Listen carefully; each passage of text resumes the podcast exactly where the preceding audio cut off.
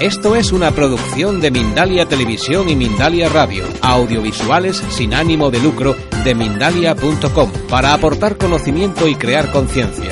Mindalia.com, la primera red social de ayuda altruista a través del pensamiento.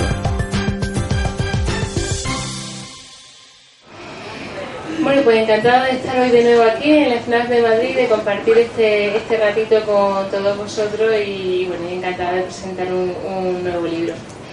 Yo sé que, bueno, que muchos me conocéis, algunos ya conocéis la historia, pero para los que no me conocéis, pues a mí siempre me gusta presentarme, contaros por qué, el porqué de escribir estos libros, el porqué de, estar hoy, hoy aquí con vosotros. ¿no? Pues a mí me ha traído aquí lo que probablemente algunos de vosotros, la, la palabra cáncer, ¿no? En el año 2010 me diagnosticaron un cáncer de ovario con múltiples metástasis, más o menos en esta época, cuando tenía un niñito de tres añitos. Yo tenía 32 años y, y bueno, pues 32 años, niño de 3 años, acababa casi, llevaba un mes incorporada a mi plaza como, como funcionaria en el sistema andaluz de salud. Se suponía que era un momento que todo era perfecto, ¿no? Y en ese momento, pues bueno, te, te dicen que, que, que, tienes cáncer, que tienes metástasis y el mundo pues se, se te derrumba, ¿no? Cuando tú estás más o menos estable y de repente te dicen una palabra tan, tan fatal, lo primero que piensas es en ese niño, en ese niño de tres añitos que se puede quedar sin su mamá, que las tasas de supervivencia cuando hay un ovario con metástasis son muy limitadas y solo son de, de unos meses. Y esto fue en el mes de octubre, noviembre, yo pensaba que el día de Reyes ya iba a estar con, con mi niño, ¿no? Y al principio pues miedo, pánico, miedo, miedo a la muerte, pero sobre todo miedo a que ese niño quedase huérfano. Pero yo creo que cuando ya has llorado tanto, cuando te has desesperado tanto, en todo aflora algo que, que todos tenemos, que es un instinto de supervivencia, ¿no? Y es como el ave fénix que resurge de las cenizas cuando ya se ha hundido del todo. Entonces salió ese espíritu de supervivencia, esa rebelión contra, contra la enfermedad y el decir yo me quedo aquí. Yo quiero quedarme aquí, quiero ver ese, ese niño crecer, ¿no? Y bueno, pues claro, yo podía querer sanar, pero el problema era que, bueno, que en el caso del cáncer de ovario con metástasis, como decía, pues las expectativas son limitadas, la quimioterapia no es tan efectiva, y es una enfermedad que tiende a recidivar, a volver mucho, ¿no? Y ahí fue donde pensé, ¿qué puedo hacer yo, no? Yo quiero sanar, quiero que ese niño tenga una mamá, pero ¿qué puedo hacer, no? Y ahí vino pues ese trabajo que es el que yo intento transmitir a, vosotros a día de hoy lo que, lo que me llevó a pensar que había algo que yo podía hacer no era más ni nada menos que mi enfermo. La consulta del médico de familia, bueno, nosotros tenemos la suerte de que vemos todo tipo de enfermos, vemos diabéticos, obesos, hipertensos, eh, enfermedades autoinmunes, infartos, eh, enfermos oncológicos, ¿no? A los que solemos acompañar en el proceso, en todo el proceso hasta la muerte cuando, cuando ésta se produce. Y esos enfermos son los que te enseñan cómo influye la alimentación, cómo influyen los estilos de vida sin ni siquiera ser necesario que tú lo leas en un libro de texto, porque tú vas viendo, según la situación emocional de tus enfermos, cómo las enfermedades se desarrollan de una forma u otra, según cómo coman, evoluciona la diabetes o evoluciona la hipertensión, ¿no? Y eso fue lo que me dio las pistas para investigar esa relación cáncer-alimentación y estilos de vida y empezar a aplicarla en mí. Y bueno, es, aparte de investigar ese cambio de alimentación, ese cambio de estilos de vida, creo que lo principal en, esta enfermedad fue la actitud, ¿no? el cambio de actitud frente a la vida, el querer aferrarme, como decía, a vivir. Eso hizo que, que yo cambiara el chip de cómo vivía hasta en ese momento y, y, decidí desde ese día, y lo sigo manteniendo, en el vivir en el momento presente, disfrutar de cada día. Y por eso siempre pongo esta imagen en mí durante la quimio. Yo me pasé toda mi quimioterapia en los descansos viajando, viajando por toda Europa porque no sabía cuánto iba a vivir, si, como he dicho, tres meses, cuatro meses, cinco meses, dos años, tres años, pero se tenía claro que lo que viviese lo iba a vivir disfrutando del momento presente, porque todos vamos a morir, es algo que a lo que no vamos a poder eludir nadie de los que estamos aquí, pero el momento de la muerte es incierto, ¿no?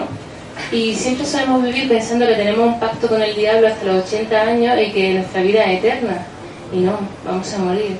Y puede ser hoy, puede ser mañana o dentro de 20 años, ¿no? Y muchas veces vivimos postergando los sueños, ¿no? Cuando, cuando me jubile haré ese crucero que quiero, cuando mis hijos se vayan de casa me apuntaré al gimnasio. Y al final un día nos sorprende la muerte. ¿no? Entonces yo ahí decidí que, que bastaba de postergar sueños, que íbamos a hacerlos todos realidad. Por eso nos dedicamos a, viajar, que es una de las cosas que a mí siempre me ha gustado. Y, bueno, pues eh, yo empecé el tratamiento, empecé a cambiar la forma de comer, esa actitud que he dicho proactiva, esa actitud de disfrutar del día a día y la enfermedad desapareció. Han pasado ahora, cumplimos el mes que viene, cumplimos cinco años desde, desde la enfermedad. Y mirar, mm, yo siempre sabéis los que me seguís que siempre hablo del tema de los sueños, de, hacer realidad nuestros sueños, ¿no? Para mí, aparte del principal sueño, era la sanación, ¿no? Es evidente. Pero el segundo sueño era volver a ser madre. Y bueno, pues la vida luego trajo este pequeño de, sonrisa eterna, que es el pequeño Iker que nació hace, hace dos añitos. Y esa es mi historia, esa es mi vida y siempre pongo las fotos de ellos porque mi principal motivación para sanar era, era mi familia, ¿no? Siempre que tener, yo creo que cuando tienes una motivación, algo por lo que quieres sanar, por lo que quieres conseguir algo, es importante tener esa motivación y para mí ese niño pequeño que te miraba y te sonreía era el motivo para decir no, no me voy, me quedo aquí, ¿no? Y bueno, esa es mi historia, esa es mi vida y, como he dicho, pues aplicando esos cambios junto al tratamiento, pues el cáncer desaparece, desaparecen las metástasis, han pasado cinco años y estamos libres de enfermedad y fue una experiencia que al final me cambió tanto la vida, aprendí tanto que decidí compartirla con todos, ¿no? no quería que se quedara solo para mí, por eso empecé a escribir el blog de Cáncer y luego ya han venido pues, pues estos, tres, estos tres libros con el deseo de ayudar a, otras, a otras personas. ¿Por qué decidí escribirlo? Pues porque cuando a mí me dijeron que tenía cáncer, he dicho que fue un momento de miedo, de pánico. Eh, yo quería hacer algo, pero no sabía qué. Yo le preguntaba a los oncólogos, a las enfermeras qué puedo hacer y bueno, nada, pues ver aquí todas las semanas y a ver qué pasa, ¿no? Y yo no quería quedarme con esa respuesta de ver qué pasa, yo quería implicarme, hacer algo, ¿no? Y ahí fue cuando empezó la investigación que me he dicho. A mí me hubiera gustado que mi oncólogo me hubiera dicho, mira, puedes hacer tal cual o no tengo tiempo de contarte porque también los oncólogos, igual que todos los especialistas, el tiempo por consulta es muy limitado. Pero me hubiesen dado un libro donde me hubieran explicado esto, hubiera sido genial para que yo hubiera podido empezar a hacer esos cambios. Como no lo encontré, decidí escribirlo para, para ofrecerlo a los demás, intentar aportar un poco de luz cuando estáis en mitad de ese túnel tan oscuro que te sientes perdido, que no sabes a dónde, hacia dónde ir. Y así empieza mi historia y por eso estoy yo aquí con, con todos vosotros. ¿Y por qué es importante que hablemos de estos temas? Sobre todo en prevención, lo importante es que sea en prevención. Porque el cáncer es una enfermedad cada vez más frecuente. Mirad esta tabla, a mí me gusta mucho las estadísticas. Esta tabla muestra la tendencia de la mortalidad en España según el tipo de enfermedad. En color rojo, estas son la muerte por enfermedades cardiovasculares. Antes, la principal causa de muerte en España eran las enfermedades cardiovasculares, pero ha ido en descenso y este es el cáncer. A día de hoy en España la principal causa de muerte es el cáncer, detrás de las enfermedades cardiovasculares o los accidentes de tráfico. Es una enfermedad que cada día nos afecta más, ¿no? Se estima de que los recién nacidos en España, uno de cada dos padecerá cáncer a lo largo de su vida. Y esto hay que cambiarlo, hay algo que tenemos que hacer, porque sobre todo el cáncer es una enfermedad relacionada con el medio ambiente y con los estilos de vida. Y este hombre sería un ejemplo de candidato a padecer cáncer. ¿Por qué?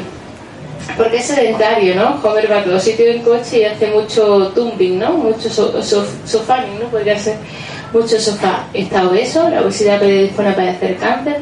De hecho, una persona obesa tiene hasta un 60% más de riesgo de padecer cáncer que una persona no obesa, sobre todo cáncer de endometrio, cáncer de páncreas, cáncer de, esófago. Alcohol, el alto consumo de alcohol también se relaciona con más cerveza, ¿no? O con más cerveza, con más cáncer. De hecho, Homer pues se adicta a la GAF, ¿no? Después está el tabaco, que Homer no lo fuma, pero sería el, carcinógeno más potente ¿no? que existe. El cáncer de pulmón se relaciona con el tabaco, pero la mayoría de los cánceres en cierta medida tienen relación con el tabaco. Y antes de la ley antitabaco se fumaba delante de niños, de embarazadas, y tanto riesgo tiene el fumador activo, el que fuma, como el fumador pasivo que está a su alrededor, ¿no? Luego la dieta insana, ¿no? Homer cumple el, tema de la dieta insana, esa comida basura, hamburguesas, perritos, patatas fritas, esos refrescos tipo cola, los donuts que tanto él, adora, sería esa dieta insana que está relacionada con uno de cada tres cánceres y sobre todo con lo más frecuente de nuestra sociedad, mama, próstata y colon. Luego vendría el estrés, Homer eso no tiene mucho, ¿no? Porque pasa un poco de todo, que eso sería la actitud ideal en la vida. Pero un estrés crónico mal mantenido, ¿no? O sea, mal gestionado, eh, también se ha visto que uno deprime y hace que seamos más tendentes no solo al cáncer, sino a muchas otras enfermedades. Y por último, los carcinógenos, ¿no? Sustancias que están en el medio ambiente y que pueden aumentar nuestro riesgo de padecer cáncer. En el caso de Homer, por ejemplo, una cosa que hace mucho, lo de las barbacoas, ¿no? Las carnes bien quemaditas, ese negro que de las barbacoas, pues aumenta el riesgo de padecer cáncer. En este nuevo libro veréis que, como no quiero agobiaros tanto, porque en el primero se habla tanto de los carcinógenos que al final llega a la conclusión que hasta respirar produce cáncer, en este lo he hecho como más liviano y solamente vamos a ir algunos, algunos aditivos para que no, para no agobiaros tanto. Pero esto, sedentarismo, obesidad, alcohol, carcinógeno, estrés, dieta insana y tabaco, es responsable del 80-85% de los cánceres. Luego está la genética, que ahí, bueno, podemos influir menos, que según lo que comamos, esos genes eh, que nos predisponen a padecer cáncer se pueden expresar o no. Y luego la susceptibilidad genética, ¿no? Cada uno tiene unos genes que hereda de su padre y de su madre y nos pueden predisponer más a que esos tóxicos no hagan efecto o no, ¿no? Eh, es, por ejemplo, el caso de la persona que ha fumado toda su vida y no padece cáncer, ¿no? Y a lo mejor un, fumador pasivo sí padece ese cáncer de pulmón, ¿no? A cada uno de los tóxicos nos afectan de manera diferente y no podemos saber si nos van a afectar más o menos. Por eso lo ideal es que intentemos evitarlo y con eso disminuiremos las papeletas. Y quería, para que eh, quede clara la idea de que es una enfermedad medioambiental, eh, hablar de algunos cánceres. El caso del cáncer de pulmón, ¿no? principal factor de riesgo para padecer cáncer de pulmón es fumar, ¿no? Hasta ahí yo creo que todos lo tenemos claro que ese es el principal veneno. Pero mirad, aquí eh, este mapa es el mapa de cáncer de pulmón en España según las comunidades autónomas. Y mirad, quiero que llame una, una cosa de atención. Donde más cáncer de pulmón hay es aquí, en esta zona, aquí, aquí y aquí. ¿Qué creéis que puede estar pasando? Porque la casa de fumadores más o menos es la misma en toda España. Aquí tenemos el polo químico de Sevilla y Huelva, las petroleras, toda la contaminación ambiental es responsable de muchos cáncer de pulmón. Aquí tenemos las minas, los mineros, la zona de Asturias, Barcelona y, Valencia, el tema de la industria. Y fijaos otro pico, los invernaderos del ejido. Cómo el medio ambiente influye en la aparición de cáncer, simplemente mirando un mapa, ¿no? El caso del cáncer de mama, mira, y el de próstata vamos a analizar cómo os va a quedar claro cómo la alimentación influye. Esta es la tasa de cáncer de mama por países. En color oscuro los que más cáncer padecen, ¿no? Islandia, Irlanda, eh, Alemania. En el caso del cáncer de mama, en color claro los que menos cáncer padecen. Si nos centramos en nuestra Europa occidental, la más desarrollada, los que menos cáncer padecen son los griegos. Mira Grecia, que baja tasa de cáncer. Después le sigue España.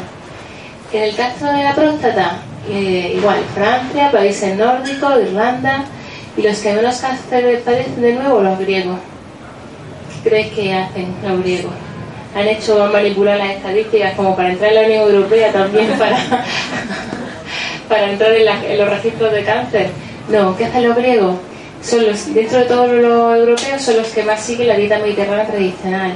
Grandes consumidores de aceite de oliva, mucho pescado, muchos vegetales, muchas frutas. ¿Qué hacen los países nórdicos? Sobre todo en el caso de, la próstata, quiero que llame la atención. Mirad, próstata donde más hay países nórdicos, irlandeses y franceses. ¿Qué tienen en común esos países? El queso, la mantequilla, la nata y los lácteos y la leche. A más consumo de leche, más cáncer de próstata.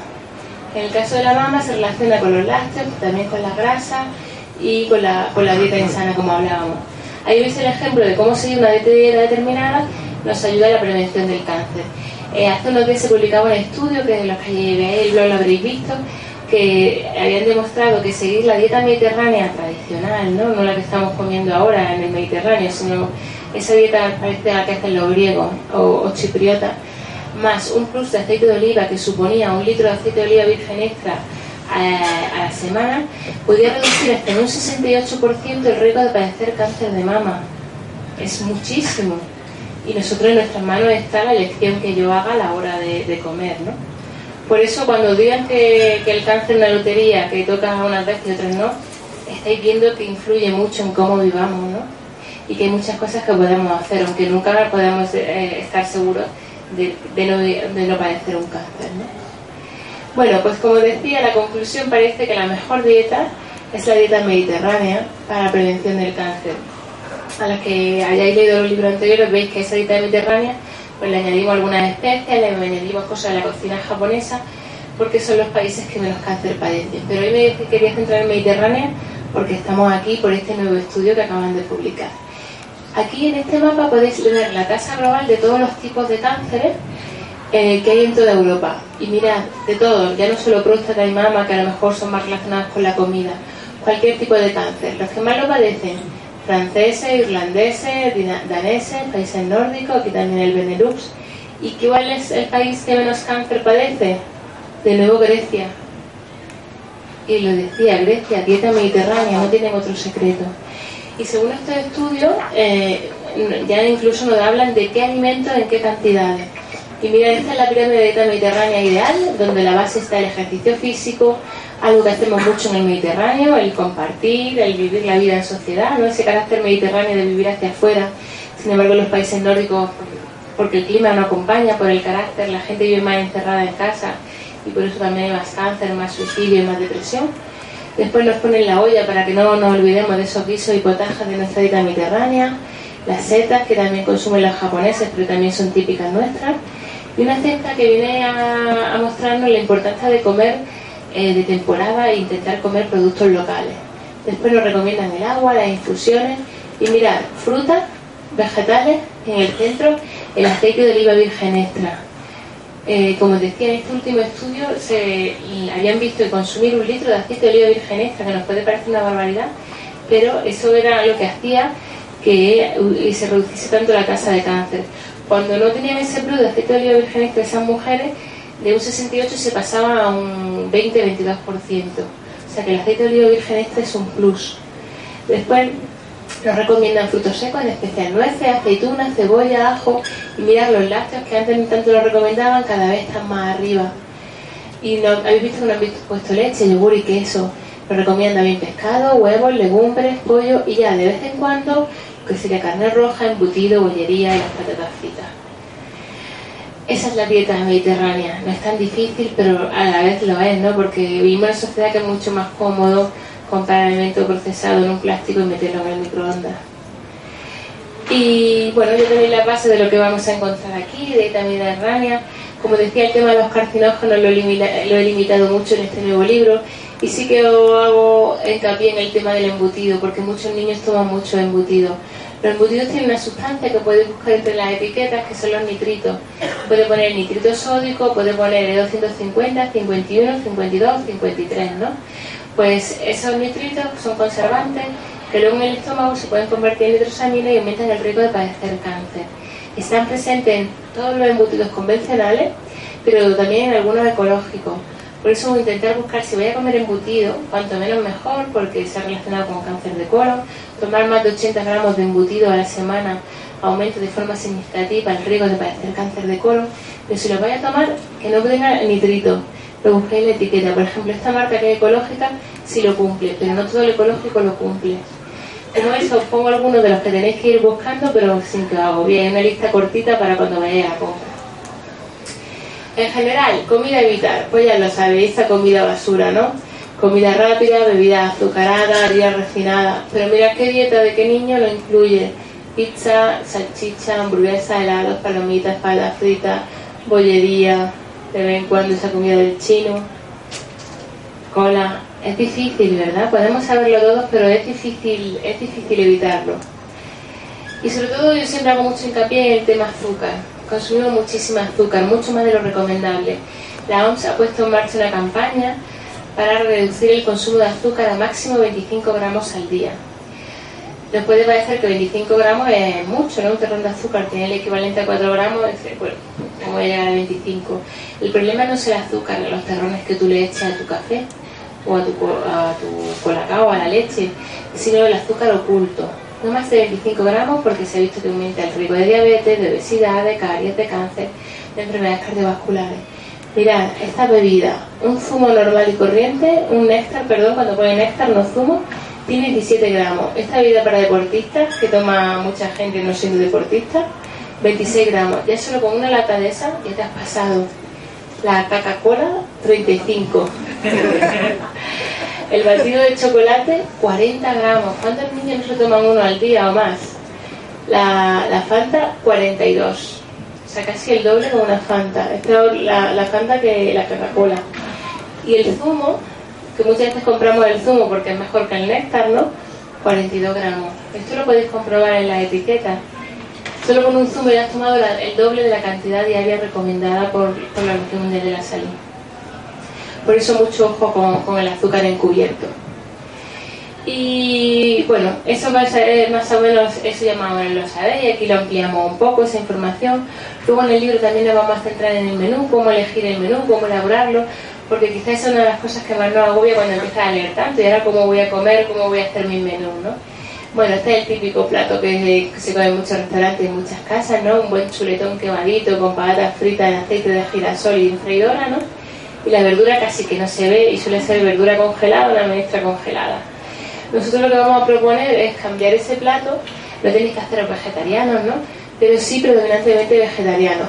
Pues por un plato con muchos vegetales, eh, donde podemos meter legumbres, cereal integral o podemos meter pescado y en menor medida pues huevo o, carne, ¿no?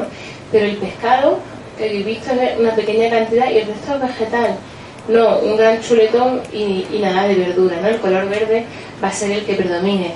El verde, el arco iris, siempre el arco iris porque cuanto más variada sea la, la dieta, pues mucho mejor, ¿no?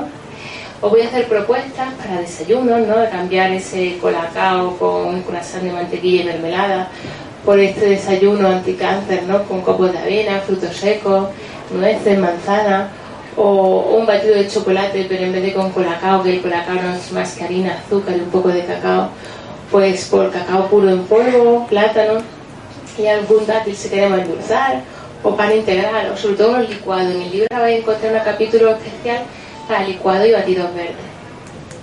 Para el desayuno, pues siempre os voy a proponer, como he dicho, mucho vegetal. Puede ser acompañado de legumbres, puede ser acompañado de cereal integral o pescado, pero en menor cantidad que, los vegetales, ¿no?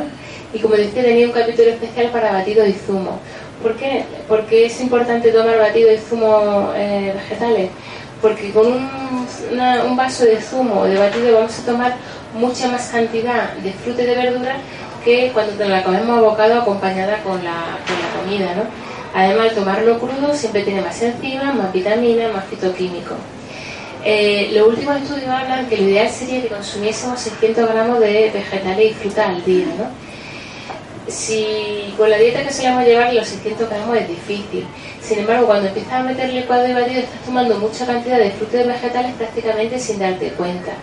Y además, en el caso del enfermo con cáncer, le viene muy bien porque aparte de que con poca con un batido ya están tomando muchos nutrientes, podemos aprovechar para meterle aquí la proteína eh, en forma, por ejemplo, de harina de frutos secos, en forma de harina de, semillas de cáñamo, en forma de semillas de lino.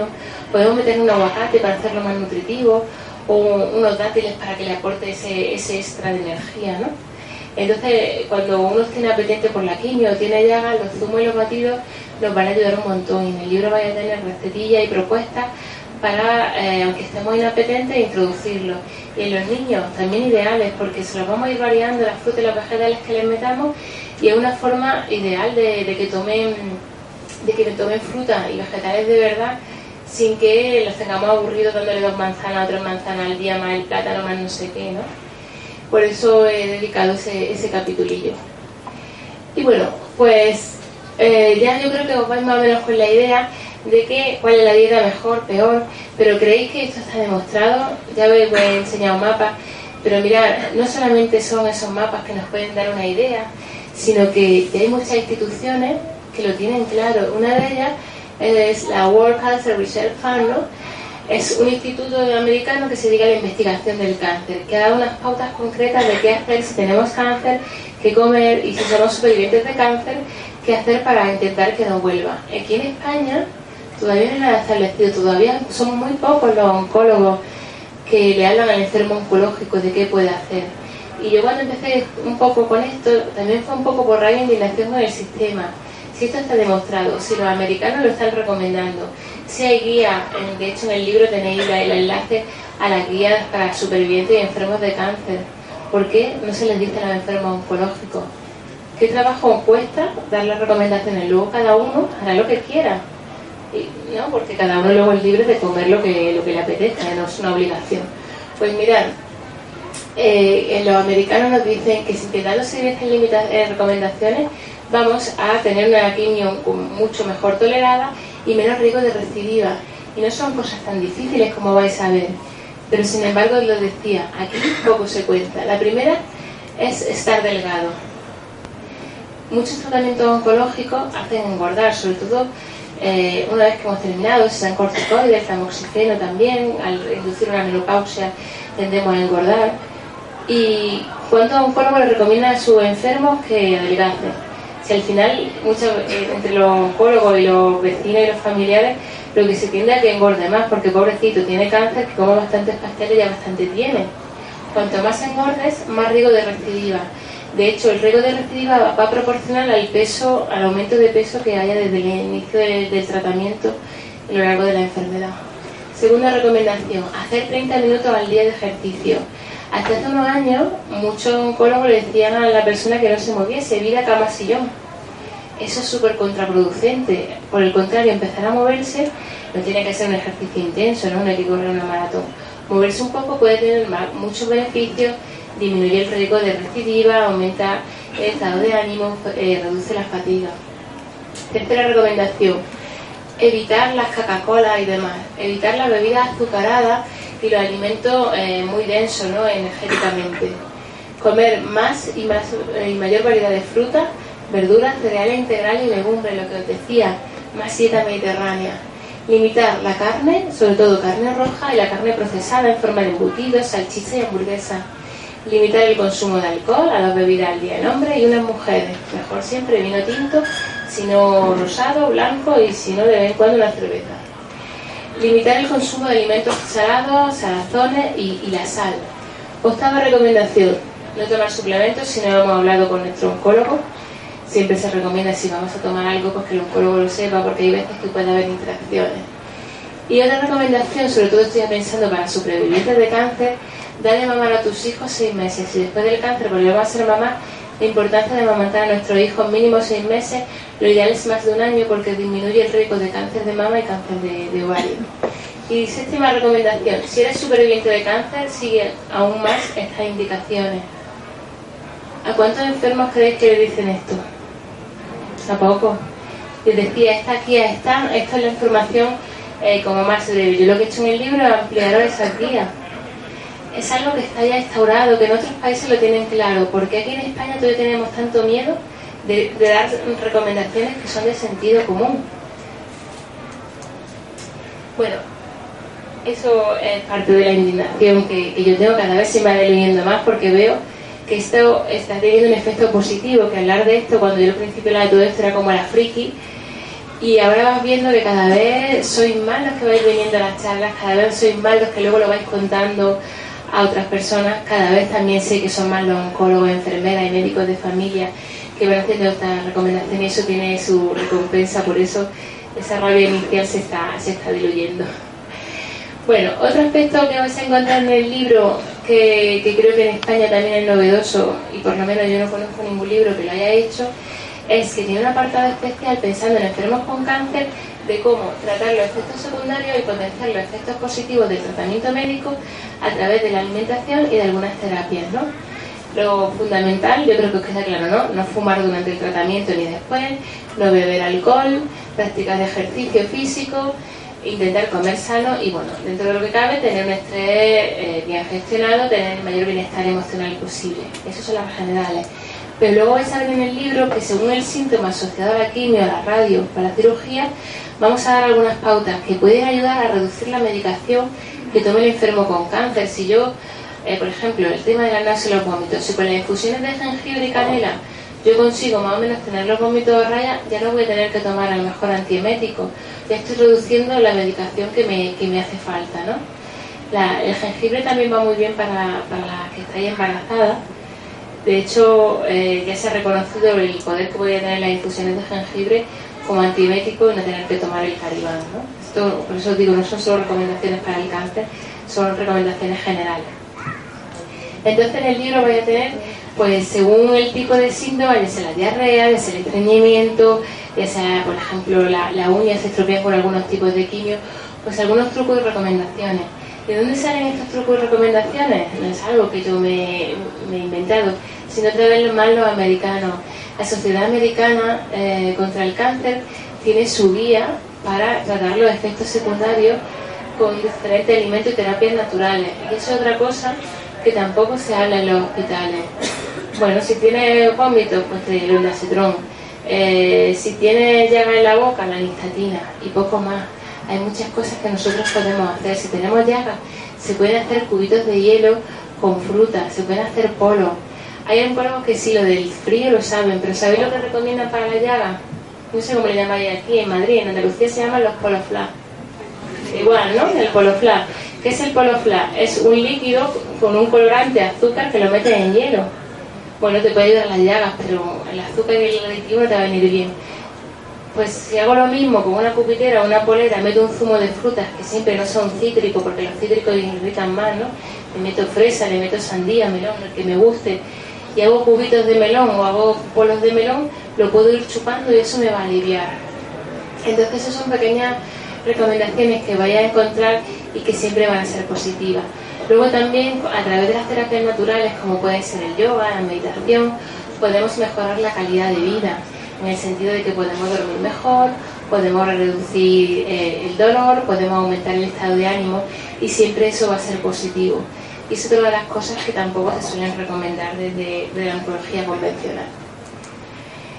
Y, bueno, luego tenemos, esa es la primera parte, alimentación, ¿no? Vas a encontrar, pues actualizamos un poco el tema de los alimentos, recordamos cómo introducirlos, vamos a ir desglosando uno por uno todos esos alimentos eh, anticáncer, vemos en qué cantidades, cómo cocinarlos, vais a encontrar también un capítulo sobre técnicas culinarias, cuáles son las mejores, cuáles son las peores, cómo combinarlos, como decía antes, desayunos, meriendas, cenas.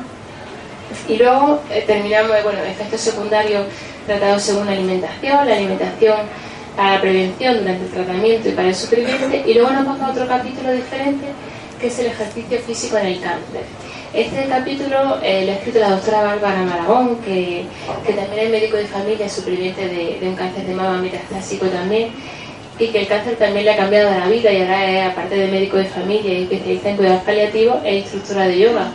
Al final la vida muchas veces te, te, cambia, ¿no? Y hace las dos cosas, da clase de yoga y luego eh, es médico de familia, ¿no?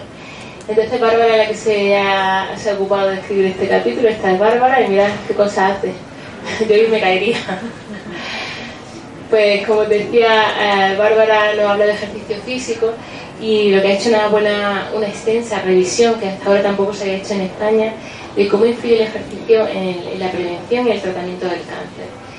Como decía, hasta hace unos años el oncólogo recomendaba que te quedases en sillón, que no te moviesen esto se ha visto, como decía antes, que puede ser contraproducente. Es muy importante que el enfermo oncológico se mueva. ¿Qué tipo de ejercicio? Pues el adaptado según el tipo de quimio, el tipo de cáncer, el tipo de tratamiento recibido y las circunstancias personales de cada uno. ¿no? No hay una fórmula mágica para todo el mundo. Lo importante es moverse y cada uno adaptado a sus necesidades, como, como veréis en el libro. ¿no? ¿Por qué es tan importante el ejercicio? Por, por sus múltiples beneficios. Se ha visto, por ejemplo, el ejercicio físico va a estimular la producción de, eh, endorfinas, ¿no? que son las sustancias del placer, las que nos dan la alegría. ¿no? Eso hace que el estado de ánimo del enfermo oncológico mejore. También va a hacer que el nivel de cortisol y de adrenalina baje. Esas son las hormonas del estrés. Eso hace que cuando baja el cortisol y la adrenalina, el sistema inmune se, se estimule y eso es un arma en la, en la lucha contra el cáncer. ¿no? Cuanto mejor esté nuestro sistema inmune, pues más posibilidades tendremos de vencer la enfermedad.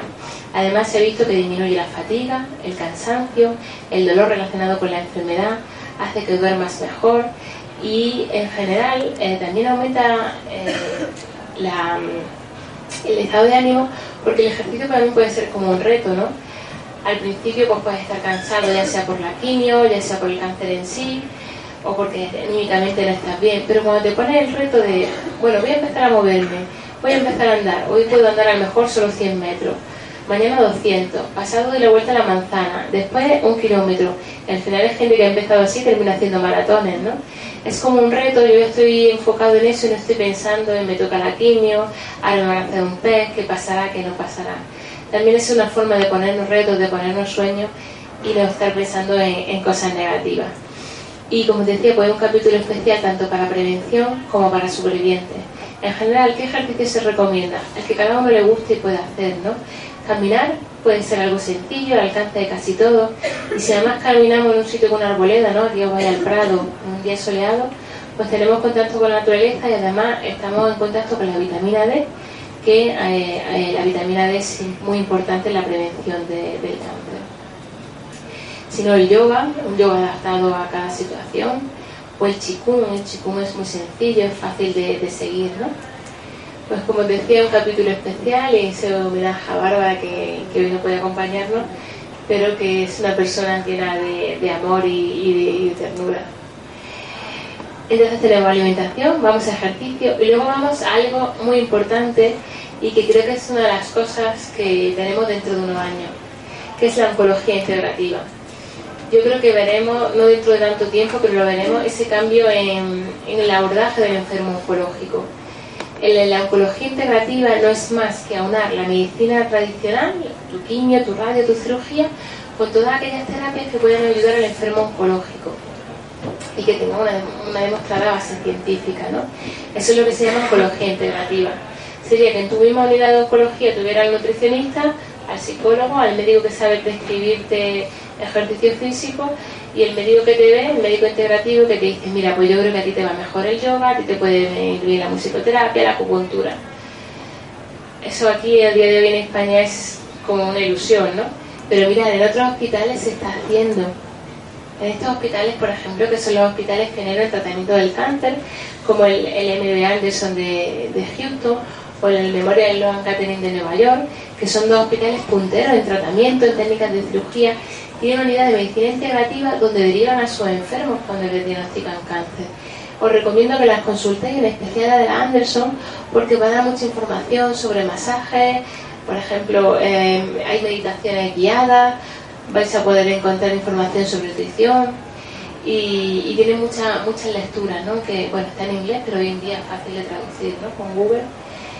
Mirad, tiene una página web, tiene un servicio de oncología integrativa, que dirige un, médico de familia, el doctor Cohen. Aquí, cuando hablan de, estas cosas, hablan de charlatanes, ¿no? de friki, y es el futuro, porque ellos están viendo, tienen varios estudios en marcha, están viendo que las personas que entran en los programas de oncología integrativa tienen una actitud mucho más positiva, menos efectos secundarios, y el cáncer no lo ven como algo terrible, sino que, bueno, pues acepta, no es plato de regalo para nadie, pero la actitud es diferente y hacen cosas realmente bonitas. El tema de los masajes, aparte de darle masaje al enfermo oncológico, hacen talleres para que tú vayas con tu pareja o con tu hijo y le enseñan a, esa persona, a tu pareja, a tu hijo, cómo luego darte masajes en casa. ¿Sabéis lo que dicen muchos oncólogos cuando le preguntas si te puedes dar masajes aquí? Que no te den masajes porque el cáncer se extiende. Sin embargo, los americanos están enseñando a dar masajes a la familia. ¿Por qué es importante los masajes? Porque relajan y porque si todos necesitamos que nos abracen, una persona con cáncer necesita mucho más contacto físico, mucho más caricias, besos y abrazos que otra persona. Yo cuando estaba con el cáncer a Nacho lo tenía el pobre aburrido todo el día, dame besos, dame abrazos, ¿no? Porque ese contacto físico es muy necesario. Bueno, luego tienen cosas también súper chulas como los talleres de cocina, que lo orientan según la estación, pues hacen recetas con los alimentos de temporada, el yoga.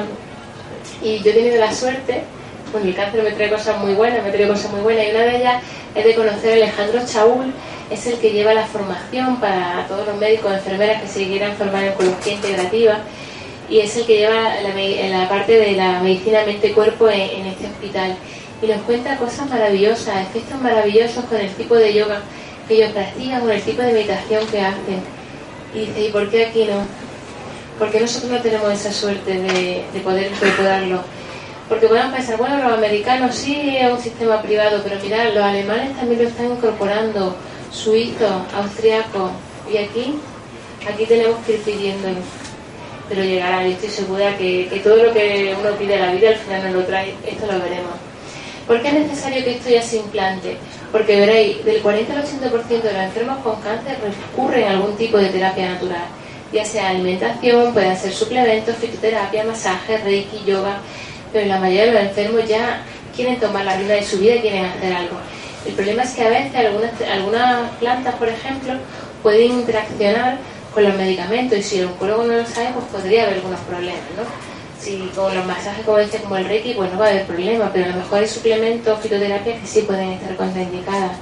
Sin embargo, la mayoría de los enfermos no se lo cuentan esto a sus médicos, pues por miedo a que le traten como, como una loca o por miedo que ya la actitud del médico con él cambie, a veces porque si no me pregunta pues yo no cuento, porque no tienen la confianza suficiente para hablar con tu médico, con tu oncólogo. Esto debería de cambiar, ¿no? Deberíamos de, esa foto que he puesto al principio, ¿no? Estar unidos con nuestro médico, con nuestro oncólogo, que podamos expresar todos nuestros miedos, nuestras dudas, y que aunque el médico no tenga toda la formación, porque no puede saber de todo, de homeopatía, de acupuntura, de alimentación, por lo menos tener unas pautas o pudiera derivarte a algún sitio donde pudieran asesorarte. En general, te lo digo, yo soy médico, he pasado por todo esto. Nosotros todo lo que no te han enseñado en la facultad, todo lo que el catedrático no te lo ha apuntado, y eso es dogma de fe, tendemos a rechazarlo y creer que no sirve para nada, ¿no? Entonces, como en la facultad de esto no se habla, pues todo lo que no nos han contado en la facultad es como, como, si, como si estuviéramos hablando de que le damos a alguien agua bendita, ¿no?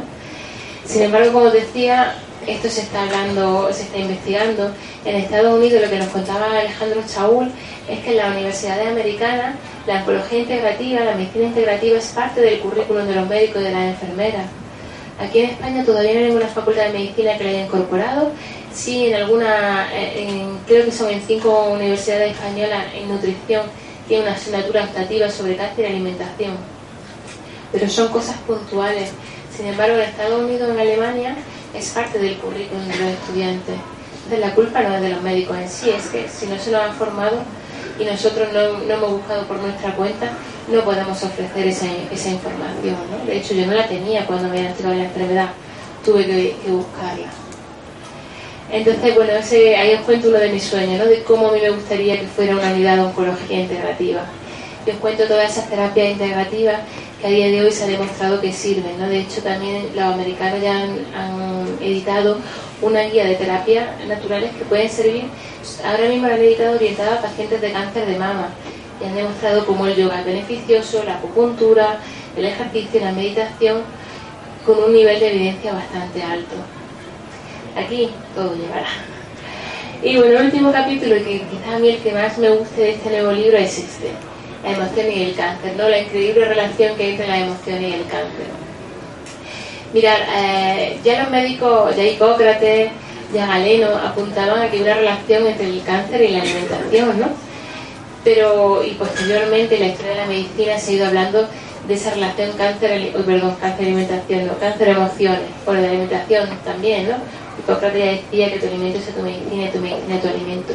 Pero el tema de la emociones ya se apuntaba, ¿no? Y ya eh, Hipócrates decía que las mujeres más deprimidas tenían más cáncer, ¿no?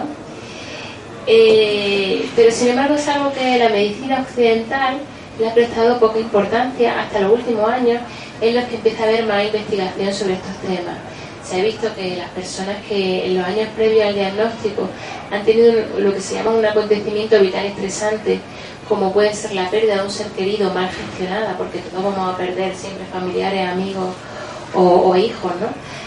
Eh, pero no todos lo vamos a afrontar de la misma manera. Pues cuando un acontecimiento vital estresante, mal gestionado, mal tolerado, hay más riesgo de que aparezca esta enfermedad.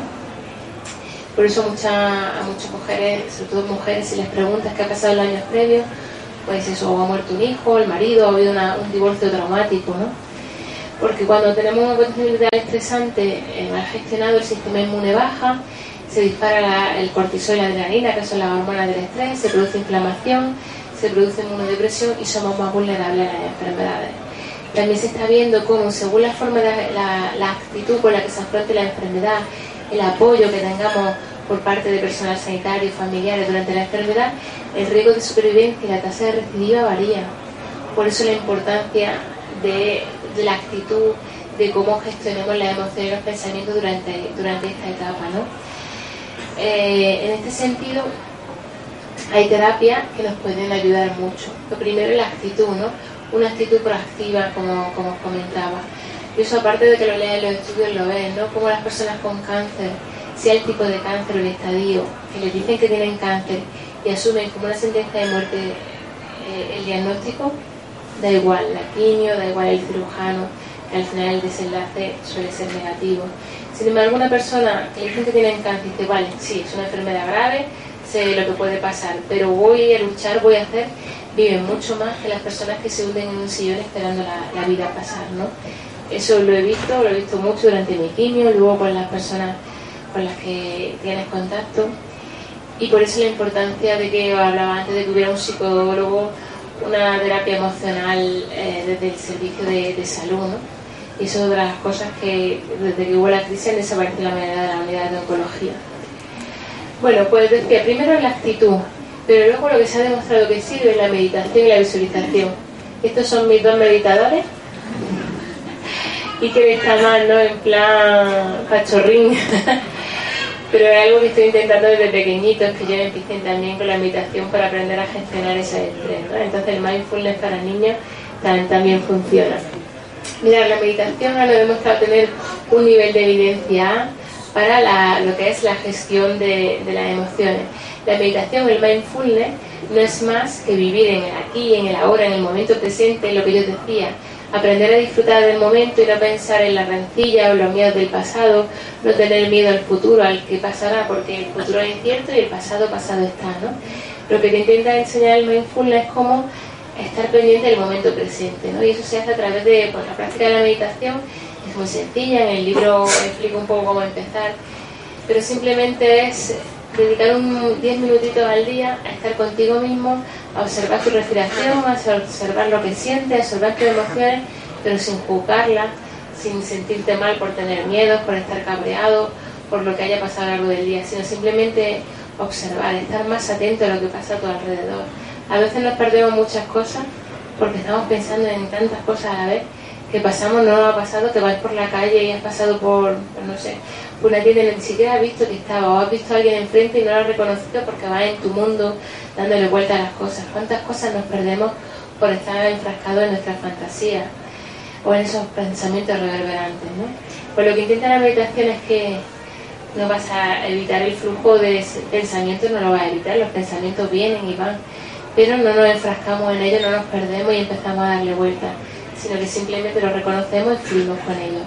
Entonces en el libro voy a tener, bueno, pues un poco enseñaros cómo es esa práctica de la meditación, aunque lo ideal sería pues que apuntase algún curso de mindfulness, algún curso de meditación para, empezar y empezar a practicar, ¿no? Y que los niños se pueden empezar desde pequeñitos nosotros intentamos todos los días en casa pues hacer meditación para que también ellos pues los problemas del día a día, cuando te peleas con un compañero, cuando no te saben las cosas, no lo vean algo tan terrible que a veces de un granito no hacemos un, castillo. Y luego tenéis un capítulo que es de las cosas que más me gustan, las que me conocéis siempre me escucharéis esta frase, ¿no? De que si creáis los sueños, los sueños serán realidad. La importancia de, sobre todo cuando terminas la enfermedad, de enfocarte en hacer realidad todo aquello que quieres, ¿no? Hablábamos antes de que la vida pasa en un flip y muchas veces no, no has hecho realidad aquello que querías, ese viaje, o no le has dicho te quiero a esa persona a la que tanto quieres, pero a veces las emociones nos impiden decírselo, o, simplemente no te has apuntado ese curso de, pintura o de crochet que te apetecía porque lo postergas, ¿no? Entonces enfocar en los sueños, mis sueños decía, uno era sanar, otro era volver a ser madre, otro era poder ayudar a través de estas otras personas. Entonces que os enfoquéis en esos sueños y lo hagáis realidad porque los sueños se cumplen. Cuando decimos que no los miedos, los sueños vienen, que sean forma de las circunstancias, las personas o los momentos adecuados nos los trae la vida. Y bueno, yo siempre estoy con mi lista de sueños y mi lista de deseos. Y os voy a contar un nuevo sueño que será realidad dentro de unos mesecitos, que es este. Viene otro bebé en camino. Seremos cinco y esta es una niña. Gracias.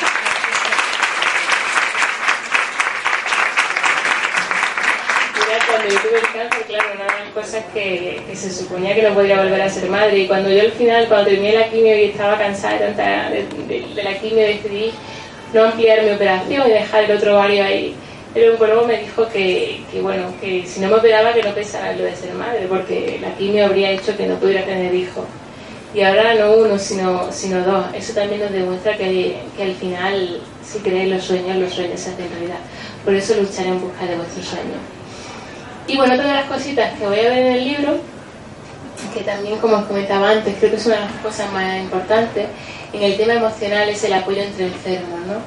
Deberían de potenciarse también de los, de los hospitales los, grupos de, de, enfermos con cáncer, porque compartir de la pena es menos pena. ¿Y quién mejor que otro enfermo con cáncer para entender a lo mejor las circunstancias por las que estás pasando? O los grupos de mamás cuando estás embarazada, cuando has criado eh, es mucho más fácil compartir con otra persona que está pasando por lo que tú. A veces con tu familia no le puedes contar cosas que sí le puedes contar a otra persona que te va a entender. Además porque nadie puede entender tu viaje si nunca ha hecho tu mismo camino. ¿no? Entonces de ahí la, importancia del apoyo entre enfermos. Yo os pongo fotos de nuestro grupo de Granada, de, de mujeres que han pasado por dos cánceres, la mayoría son ginecológicos, pero algunos no. Y nosotros lo que hacemos simplemente de vez en cuando una vez por semana, quedar para hablar, para compartir, cada una, una está con quimio, otras no, una están con la radio, y van contando cada una cómo se siente, cómo a mí me ha funcionado esto, tal. Los, grupos de apoyo de enfermos son, son muy beneficiosos y de hecho, bueno, en este libro no, pero en el primero os cuento eh, algunos estudios que se han hecho en Estados Unidos y se ha visto cómo las personas que participan de forma activa en estos grupos pueden sobrevivir hasta el doble que las personas que se quedan aisladas que se quedan en casa sin queriendo hablar con nadie, ¿no? Y bueno, ya yo creo que hemos hecho el repaso al libro, alimentación, ejercicio físico, oncología integrativa eh, y, emociones como el tema que, a mí más me gusta, pero no menos importante, ¿no? Y ya por último, quería contaros que, bueno, que este libro está dedicado a todas las personas con cáncer, pero está dedicado en especial a esta mujer, que es Rosy, que es una amiga con un cáncer de mama metastásico, que bueno, que al final no le ganó la batalla a la enfermedad, pero vivió el doble de lo que le había dicho el oncólogo. Pero fue una mujer que siempre dijo mujer valiente de sorpresa eterna, que me ha enseñado una cosa muy importante, y es que la muerte puede ser un proceso de paz, de tranquilidad. Yo tuve la suerte de acompañarla hasta, el día de su muerte, y, y ahí vi que no hay que tenerle miedo a la muerte, que fue un momento tan de paz, tan de tranquilidad, que, no hubo dolor, que no hubo sufrimiento, que, que, no hubo rabia, que no hubo ira, que no hubo lamento. Entonces en especial este libro está dedicado a Rosy y otra mujer que también nos dejó, no por culpa del cáncer, pero de forma prematura, sin haber encontrado su sitio en este mundo, sin haber hecho realidad ningún sueño. Se fue sin encontrar paz, ni alegría, ni felicidad. Por eso decía que intenté enfocar en ser felices, porque la vida un día viene y nos, y nos la, quita. Y bueno, con esto pues deciros que tenéis más información en todos los libros. Una de las cosas que me preguntaréis, ¿qué diferencia hay entre uno y otro? ¿no? Bueno, la idea, eh, libro ha ido surgiendo un poco por la demanda de cada uno. El primero, que fue mi anticáncer, fue un poco mi forma de resarcirme con el mundo por no haber contado nada de lo que todo lo que podía hacer y quizá un libro que a algunas personas les parezca demasiado extenso, ¿no? Porque hay tanta información sobre alimentación, carcinógeno, eh, es para quien quiere saber mucho, es el ideal, ¿no? Porque yo ahí todo lo que he aprendido en estos años lo tenéis, toda la referencia bibliográfica para quien quiere ir más allá. El segundo de la receta, básicamente son solo recetas de cocina, donde podéis poner en práctica desayuno, almuerzo y cena. Y este tercero, como os decía, pues es una mezcla entre los dos, con cosas novedosas, con cosas diferentes, sobre todo de los tres es el más sencillo de leer, es el más didáctico, es el más rápido y es el que intenta que sea más fácil poner en práctica todo esto que hablamos de alimentación, ejercicio físico y, emociones. Y ya está. Con esto, daros a todos las gracias y me despido de vosotros hasta pronto. De momento tres hijos y tres libros, espero que la próxima vez si vuelvo no venga con cuatro, cuatro libros, pero cuatro hijos. Que muchas gracias a todos por haber estado hoy aquí con nosotros.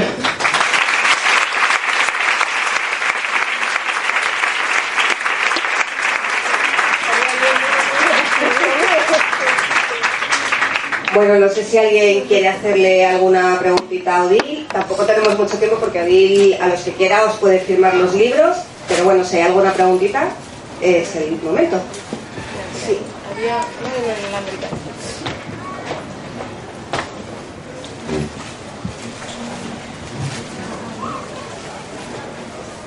Hola, buenas tardes, Odil. Verá, mm, en principio llevamos 23 días de sufrimiento porque nos han descubierto desgraciadamente en mi, hermana un cáncer de ovario con metástasis, con metástasis pulmonar. Entonces su presencia en este momento para mí en concreto supone una esperanza eh, y le estoy siguiendo muy de cerca. Entonces, sintetizar de alguna manera este libro y buscar una receta mágica entiendo que no la hay. Pero podría, por favor, encarecidamente, si puede ser, concretarme algo para este tipo de tumor eh, ovario con metástasis. Efectivamente, por eso cuando lo leí me quedé eh, realmente, es como si fueras a, a, a Lourdes, ¿no? O sea, yo estoy aquí un poco, créamelo, con el corazón y con la creencia de que es posible. Entonces, eso, es lo primero, creer que es posible, ¿no? Esa actitud. Yo en mi caso, ¿no? Un cáncer de ovario también con pulmón, eh, creer que es posible. Eso es lo primero, tener siempre esa esperanza de que sea cual sea el diagnóstico, siempre se puede eh, estar enfocado en la sanación. Entonces, la actitud, yo creo que para mí fue fundamental lo que te he dicho de pasar de estar desesperada a implicarme en esta enfermedad. Entonces, trabajar la actitud, trabajar las emociones y luego en cuanto a alimentación, claro, cuando hay una metástasis interesa hacer el cambio de alimentación cuanto más rápido mejor. El ovario se ha relacionado con lácteos, puedes quitar lácteos, con grasas animales, toda la carne grasa, embutidos refinados, como decía, eh, los alimentos azucarados y sobre todo empezar a meter mucho de verde en ovario de verde semillas de lino y cuanto más crudo mejor. El tema de los zumos, los vegetales, la ensalada, cuanto más mejor. Y, intentar empezar a hacer un poco de ejercicio. En este caso, yo siempre también recomiendo la meditación, empezar con meditación y la visualización, que al final se me ha olvidado contarlo, pero bueno, en el libro lo tenéis, tanto en este como en el primero. La visualización creativa no es más que imaginar tu cuerpo sanando, como quieres que vaya sanando, hablar con tu cuerpo para estimular ese sistema inmune, para que la quimio sea más efectiva. Y un poco eso es como lo más urgente, ¿no? Pero la actitud es súper importante.